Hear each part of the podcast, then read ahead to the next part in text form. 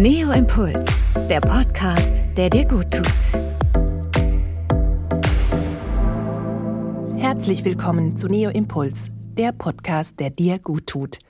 Missverständnisse haben wir im alltäglichen Austausch mit anderen sicher alle schon mal erlebt. Sie entstehen durch unklare Botschaften und unterschiedliche Interpretationen des Gesagten. In vielen Fällen lassen sich Missverständnisse schnell aufklären. Manchmal ist es jedoch etwas komplizierter. Wie sich das verhindern lässt? Mit einer effektiven Kommunikation. Und genau zu diesem Thema gibt dir Diplompsychologin Isa Schlott in diesem Podcast zehn hilfreiche Tipps an die Hand. Viel Spaß dabei! Ja, die liebe Kommunikation, sie ist einfach komplexer, als man denkt. Missverständnisse sind ein alltäglicher Bestandteil der menschlichen Kommunikation. Oft entstehen sie durch unklare Botschaften, auch unterschiedliche Interpretationen oder fehlende Klarheit in der Übermittlung von Informationen. Manche Missverständnisse können zu Verwirrung führen, zu Frustration, zu Konflikten. Wer kennt das nicht? Vielleicht hast du das auch schon mal erlebt. Eine effektive Kommunikation, die darauf abzielt, Missverständnisse zu vermeiden, ist daher total wichtig. Und das möchte ich in diesem Podcast gerne ein bisschen näher bringen. Ich habe zehn Tipps dabei, wie du deine Kommunikation so verbessern kannst, dass du nur noch vielleicht ganz selten in Missverständnisse kommst oder vielleicht auch gar nicht mehr. Missverständnisse sind überall und ganze Witze beruhen auch auf Wortspielen und Missverständnissen. Also was ganz, ganz Alltägliches. Kommunikation ist einfach komplexer, als man generell so denkt. Es gibt ja immer einen Sender und einen Empfänger. Und dieser Sender sendet dem Empfänger etwas und der Empfänger hört zu und sendet etwas zurück. Und auch hier hat ja Schulz von Thun schon diese vier Seiten einer Nachricht oder dieses Vier-Ohren-Modell beschrieben. Das hast du bestimmt schon mal gehört. Aber vielleicht noch mal zur Wiederholung. Und das Vier-Ohren-Modell ist auch nur ein Modell. Das heißt, in Wirklichkeit ist das alles noch viel komplexer. Dieses Vier-Ohren-Modell beschreibt einfach unterschiedliche Aspekte der Kommunikation, also unterschiedliche Ebenen einer Nachricht. Und das hilft dabei, Missverständnisse zu erkennen und auch eine klare Kommunikation zu fördern.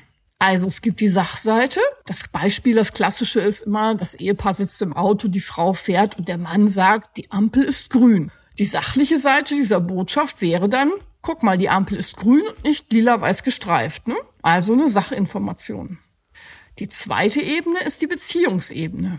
Die Beziehungsseite bezieht sich auf die Beziehung zwischen den Kommunikationspartnern. Hier werden Informationen über die Art und Weise, wie eine Nachricht gemeint ist, vermittelt.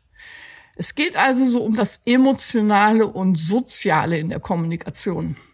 Also bei dem Beispiel, die Ampel ist grün, könnte man meinen vielleicht, dass der Mann denkt, naja, die Frau ist vielleicht nicht so eine tolle Autofahrerin. Wäre eine Möglichkeit. Dann gibt es noch die Appellseite. Die Appellseite der Nachricht bezieht sich auf die beabsichtigte Wirkung oder das gewünschte Verhalten, das mit der Nachricht erreicht werden soll. Also ein Handlungsaufruf. Und was wäre jetzt der Appell? Bei die Ampel ist grün. Fahr los. Könnte der Appell hier an der Stelle sein. Hm? Grüner wird's nicht, haben wir ja auch so als Aussage. Und dann gibt's auf der vierten Ebene noch die Selbstoffenbarung. Die Selbstoffenbarung bezieht sich auf Informationen, die der Sender über sich selber preisgibt. Also das können persönliche Einstellungen, Gefühle, Werte oder irgendwelche Persönlichkeitsmerkmale sein, die in der Nachricht einfach mitschwingen. Also bei dem Beispiel, die Ampel ist grün, könnte auch sein, dass der Sender offenbart, du fahr mal ein bisschen schneller, ich hab's eilig, mein Flieger geht gleich, ich muss zum Flughafen. Also das wäre auch so ein Beispiel. Und diese vier Seiten beeinflussen sich gegenseitig und wenn du überlegst, dass es einen Sender gibt, der diese vier Ebenen hat, und einen Empfänger gibt, der auf diesen vier Ebenen empfängt, merkst du schon, dass das ja immer genau zusammenpassen müsste.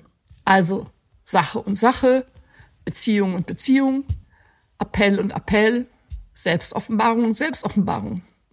Und wenn nur eins davon verrutscht, also zum Beispiel Sache auf Appell stößt oder Beziehung auf Selbstoffenbarung, dann haben wir das Missverständnis schon da. Das heißt, in einem einfachen Satz wie die Ampel ist grün können schon unzählige Missverständnisse liegen. Also das vielleicht nur noch mal zur Verdeutlichung, dass es tatsächlich komplexer ist, als du vielleicht bisher dachtest. Ich habe dir jetzt mal zehn Tipps mitgebracht, wie du deine Kommunikation noch besser machen kannst Oder wie du mal abgleichen kannst, ob du nicht vielleicht schon so gut kommunizierst. Also, Tipp Nummer eins, sei immer klar und präzise. Das heißt, verwende eine klare, deutliche Sprache. Also keine Fachausdrücke, es sei denn, du hast einen fachlichen Vortrag natürlich, ne? Aber meide auch vage Ausdrücke oder irgendwelche umständlichen Formulierungen. Also so einfach wie möglich. Das kriegen wir so ein bisschen in der Schule abtrainiert oder in der Uni. Und ich finde, es ist wirklich ganz gut, später wieder hinzukommen, sehr klar und deutlich zu sprechen. Der zweite Tipp ist, vermeide einfach Annahmen. Gehe nicht davon aus, dass dein Gesprächspartner genau den gleichen Wissensstand hat, den du auch hast. Stelle sicher, dass du ausreichende Informationen hast, damit es nicht verwirrend wird. Auch Sätze, in denen bereits Vornamen enthalten sind, lieber weglassen. Also ich mache hier mal ein Beispiel. Du kannst ja mal überlegen, ob du morgen oder erst nächste Woche wieder zu mir kommen willst. Hier ist ja eine Vorannahme drin, dass derjenige überhaupt wiederkommen will. Also auch leicht manipulativ an dieser Stelle. Also der Sprecher geht hier davon aus, dass du auf jeden Fall wiederkommst. Dritter Punkt, ganz wichtig, höre aktiv zu. Aktiv zuhören bedeutet, du schaust deinen Gesprächspartner an, du nickst und machst nichts anderes im Kopf. Also machst nicht gleichzeitig deine Einkaufsliste oder deine Partyplanung für den Nachmittag, sondern höre wirklich genau zu, was der andere sagt. Du kannst auch paraphrasieren, das heißt wiederhole ab und zu mal die Kernpunkte, um sicherzustellen, dass du die Nachricht auch richtig verstanden hast. Zeige Interesse, stelle Fragen, einfach um Klarheit zu schaffen. Wir als Coaches werden darauf trainiert, auch immer nur eine Frage zu stellen, dann ganz aktiv zuzuhören und auf gar keinen Fall die nächste Frage schon im Kopf zu produzieren, während der andere noch spricht.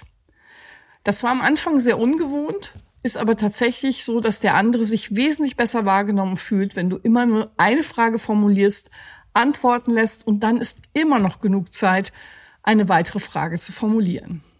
Also, habe ich dich richtig verstanden, dass es dir jetzt darum geht, zu lernen, wie du gut kommunizierst. Das wäre jetzt auch mal eine Paraphrase. Vierter Tipp, verwende Beispiele, damit deine Standpunkte klar werden. Analogien sind auch gut. Das ist so ähnlich wie wenn.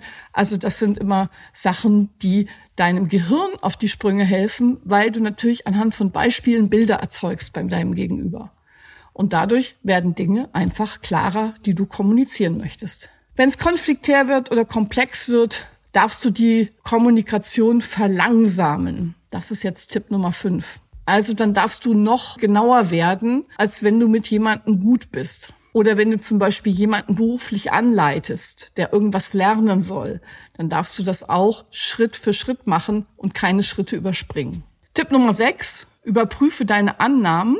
Wenn du das Gefühl hast, dass dein Gesprächspartner dich missverstanden hat, stelle sicher, dass du deine Botschaft auch klar kommuniziert hast. Frage nach, ob dein Gegenüber deine Absicht oder deine Aussagen auch richtig verstanden hat. Das ist so ähnlich wie die Paraphrase. Und Nummer sieben, wähle auf jeden Fall die richtige Kommunikationsform. Je nachdem, was du vorhast, ist es gut, entweder persönlich zu sprechen oder zu telefonieren oder eine E-Mail oder WhatsApp zu schreiben. Denn sonst kann das daneben gehen. Vielleicht lieber mal eine Videokonferenz nutzen, also das, was am effektivsten ist. Denn beim Schreiben fehlt die Gestik und Mimik. Beim Geschriebenen kann die Stimmung des Schreibers nur interpretiert werden. Es sind schon ganze Freundschaften per WhatsApp kaputt gegangen. Also denke immer dran, dass dein Gegenüber nur einen ganz geringen Teil von dem wahrnehmen kann, was du kommunizierst. So sieben bis zehn Prozent würde ich mal schätzen, hast du Chance, das richtig rüberzubringen. Der Rest ist eben doch eben Gestik und Mimik. Und Stimme natürlich. Stimmlage die auch ganz wichtig ist, um zu entscheiden, wie der andere etwas gemeint hat. Denn allein an dem Tonfall erkennst du das ja schon. Und dieser Tonfall fehlt eben in der schriftlichen Kommunikation völlig. Dann Punkt Nummer acht. Sei natürlich respektvoll und einfühlsam und kläre auch Unklarheiten sofort. Also wenn du das Gefühl hast, dass ein Missverständnis aufgetreten ist, dann kläre es auch sofort. Denn je länger das Missverständnis bestehen bleibt, desto schwieriger kann es sein, es später zu korrigieren. Mein Opa hat immer gesagt, in einer guten Partnerschaft ist es wichtig, immer vor dem Schlafengehen alles zu klären. Dann haben beide eine ruhige Nacht und können am nächsten Morgen gemeinsam gut und positiv aufwachen. Ich habe mich da immer dran gehalten. Ich fand, es war wirklich ein ganz toller Tipp, um Dinge einfach schnell zu klären und vor allem noch am selben Tag zu klären. Und Tipp Nummer 9, achte auf nonverbale Signale. Also, wie ich eben schon gesagt habe, Gestik, Mimik, Körpersprache. Denn deine Aussagen bestehen zu 93 Prozent aus Körpersprache, Mimik, Gestik, Stimme. Deswegen ist es ganz, ganz wichtig, das wirklich auf die andere Seite zu bringen. Watzlawick hat ja den bekannten Satz gesagt, man kann nicht nicht kommunizieren. Das heißt, man kommuniziert immer. Und je inkongruenter das ist, desto schwieriger. Das heißt, untermale deine Botschaften mit einer guten Körpersprache und auch mit der richtigen Stimme natürlich. Und dann natürlich Tipp Nummer 10, frage auch um Rückmeldungen. Ne? Lass dir von deinem Gesprächspartner regelmäßig Rückmeldung geben, um sicherzustellen, dass die Kommunikation auch erfolgreich verlaufen ist. Frag, ob deine Botschaft verständlich war oder ob es noch offene Fragen gibt, wie er das Gespräch zum Beispiel empfunden hat.